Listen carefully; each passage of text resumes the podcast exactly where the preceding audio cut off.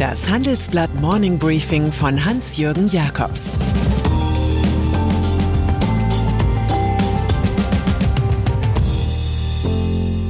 Guten Morgen allerseits. Heute ist Dienstag, der 23. August, und das sind unsere Themen. Bundesbank sieht 10% Inflation. Der plötzliche Abgang des Kaspar Rohrstedt. Mit Theo Ted Sommer endet eine Ära.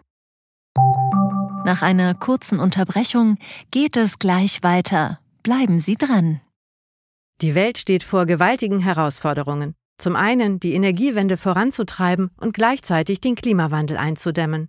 Und auch der Energieträger Wasserstoff gewinnt weltweit immer mehr an Bedeutung. Doch wie geht es weiter? Erfahren Sie mehr auf dem Handelsblatt Wasserstoffgipfel 2024 am 12. und 13. Juni in Essen. Infos unter handelsblatt-wasserstoffgipfel.de. Mit dem Vorteilscode Wasserstoff 2024 erhalten Sie einen Rabatt von 15% auf die Tickets. Inflation. Bei der Bundesbank arbeiten keine Crash-Propheten, sondern gediegene Volkswirte, die eins und eins zusammenzählen. Dabei kommen sie auf eine im Herbst mögliche Inflationsrate in der Größenordnung von 10 Prozent. So steht es jedenfalls im aktuellen Monatsbericht der Institution. Man bezieht sich in Frankfurt am Main auf die in der EU übliche Messung der Teuerungsrate. Sie lag im Juli in Deutschland bei 8,5 Prozent. Den Grund für den zu erwartenden Anstieg der Verbraucherpreise sieht die Bundesbank im Auslaufen des Entlastungspakets mit Tankrabatt und 9-Euro-Ticket. Auch der höhere gesetzliche Mindestlohn sowie die neue Gasumlage schlägt zu Buche. Zudem werde sich die Abwertung des Euro allmählich in den Preisen bemerkbar machen, so die Banker. Wer von einer Rezession im Winter redet, kann die Bundesbank als Kronzeugen zitieren. Klaus Kaldemorgen Klaus Kaldemorgen ist ein bekannter Fondsmanager der DWS. Auch er warnt, wir müssten längerfristig mit einer höheren Inflationsrate von rund 5 Prozent rechnen, sagt Kaldemorgen im Handelsblatt-Interview. In Europa werde die Steigerung der Preise dabei über der in den USA liegen. Auf dem alten Kontinent kämpfe man mit deutlich höheren Energiepreisen. Auch müsse die Europäische Zentralbank viel mehr Rücksicht auf die Staatsverschuldung der Eurozonenländer nehmen. Kaldemorgen ist angetreten, den Wohlstand seiner Kunden zu mehren. Aktuell hat er jedoch nur eine betrübliche Nachricht zu bieten weniger Wohlstand für alle. Preisanstieg. In Großbritannien übrigens erwarten Ökonomen für Anfang 2023 bereits eine Inflationsrate von 18 Prozent. Auch hier zeigt sich, die Mutter der Preiskrise ist die Energiekrise, ist der Ukraine-Krieg. Nehmen wir doch nur einmal den Future-Preis. Er gibt an, wie teuer die Lieferung einer Megawattstunde Strom im kommenden Jahr wohl sein wird. Gestern stieg dieser Preis innerhalb kurzer Zeit um ein Viertel auf 700 Euro. Vor einem Jahr hatte der Preis bei 23 Euro gelegen. Auch der Börsenpreis für Gas stieg zuletzt wieder stark um zeitweise mehr als 20 Prozent an. Er liegt nun knapp unter der 300 Euro Marke. Die permanenten taktischen Spielchen von Wladimir Putins Gazprom mit irgendwelchen Wartungsarbeiten werden so interpretiert, dass Russland bald gar nichts mehr liefert. Kaspar Rohrstedt den dänischen Manager Kaspar Rohrstedt begleitete einst bei Henkel der Ruf auf, etwas zu viel Window-Dressing in der Bilanzgestaltung zu setzen. Rohrstedt sei auf schnelle PA-Erfolge aus. Nach Rohrstedts Wechsel zu Adidas jedoch gab das Manager-Magazin seine kritische Haltung auf und kürte ihn 2019 sogar zum Manager des Jahres. Doch man ahnte schon, dass dieses Glück nicht ewig dauern würde. Nun kündigt der 60-jährige Hudimann an, den Sportartikelkonzern im fränkischen Herzogenaurach 2023 dann nach sieben Jahren vorzeitig zu verlassen. Der Hintergrund 2022 musste Rohrstedt schon zweimal seine Prognosen nach unten korrigieren, während ausgerechnet Ortsrivale Puma Großkatzen gleich den Ausblick verbesserte.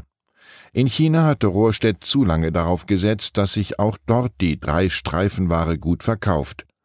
Die im Staatskapitalismus gereiften Konsumenten wollten aber keine Einheitsware und wechselten zu einheimischen Anbietern. Rohrstedt gestand ein, natürlich habe man Fehler in China gemacht. Die einst familiäre Atmosphäre bei Adidas verwandelte sich unterdessen in eine High-Performance-Kultur. Jahrelange Mitstreiter wie der renommierte Markenvorstand Erik Liedke desertierten. Nun ist bei Adidas sowohl von geglückter Transformation als auch vom Neustart die Rede. Sicher ist, Rohrstedts Nachfolger wird auch an einer Maxime des Gründers Adi Dassler gemessen. Sie lautete Vormachen, nicht nachmachen. Theo Sommer alle Welt nannte den promovierten Historiker Theo Sommer, der auch in den USA studiert hatte, Ted. Nach Anfängen bei einer schwäbischen Lokalzeitung gehörte er von 1958 an zum Inventar der Zeit in Hamburg. Die Lebensanstellung war mit Titeln wie Chefredakteur, Herausgeber oder Editor at Large ausgeschmückt. Sie war nur von 1969 bis 1972 durch Tätigkeiten für die sozialliberale Bundesregierung unterbrochen. Zeit seines Lebens hielt Sommer Vorträge im Land, saß in Kommissionen sowie Beiräten, schrieb Bücher und meißelte Leitartikel auf die Seite 1, als diese bei der Zeit intern noch Grabplatte hieß. Der Mann war von beeindruckender Produktivität, was jedoch das zeitweilige Vergessen von Steuerzahlungen nicht ganz erklärt. Wie dem Idol Henry Kissinger ging es ihm um die große Weltordnung und den Platz der Gerechten. In seinem letzten Zeittext wehrte er sich gegen die verdammt selbstgerechte Verdammung des einstigen Sternkollegen Henry Nunn. Die große Lage erklärte er im Übrigen gerne im Privatissimum bei einem Glas Whisky.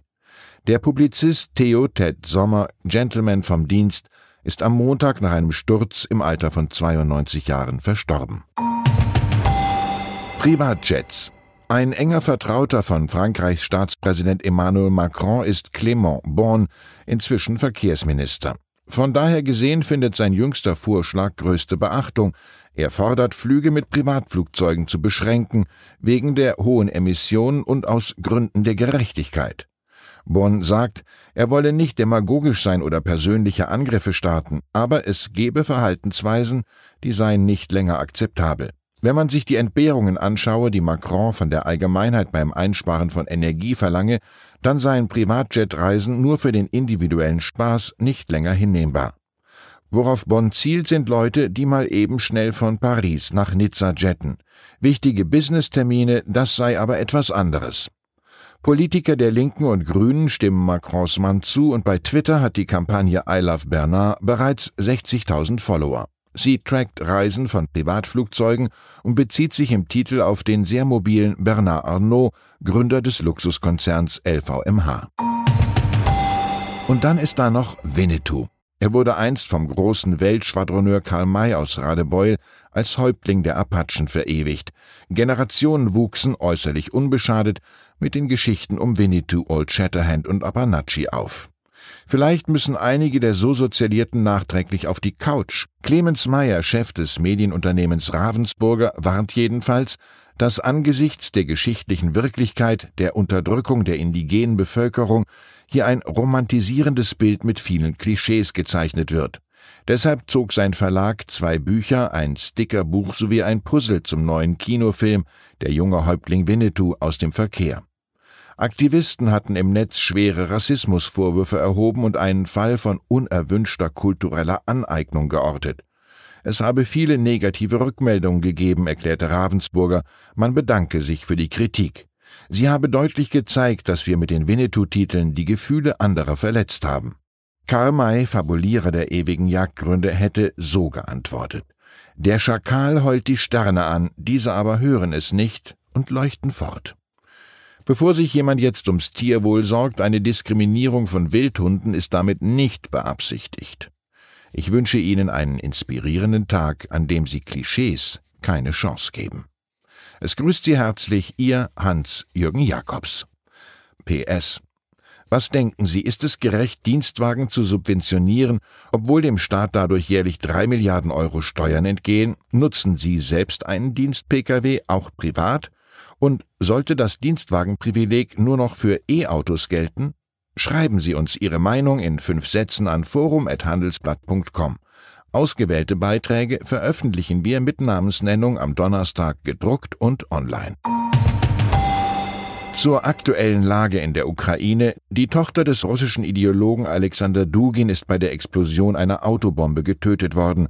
Russlands Inlandsgeheimdienst erhebt Vorwürfe gegen die Ukraine. Belarussische Dissidenten kommen als freiwillige Kämpfer in der Ukraine erstmals an Waffen. Stürzt der Kreml ins Chaos, könnte das Gewalt in Minsk auslösen. Weitere Nachrichten finden Sie fortlaufend auf handelsblatt.com/Ukraine. Das war das Handelsblatt Morning Briefing von Hans-Jürgen Jakobs, gesprochen von Peter Hofmann. Wie geht es weiter mit der Europäischen Union? Präsidentschaftswahlen in den USA, EU-Parlamentswahlen, geopolitische Krisen und wirtschaftliche Schwierigkeiten. Wir suchen Lösungen für diese Herausforderungen. Am 19. und 20. März auf der digitalen Europakonferenz von Handelsblatt, Die Zeit, Tagesspiegel und Wirtschaftswoche.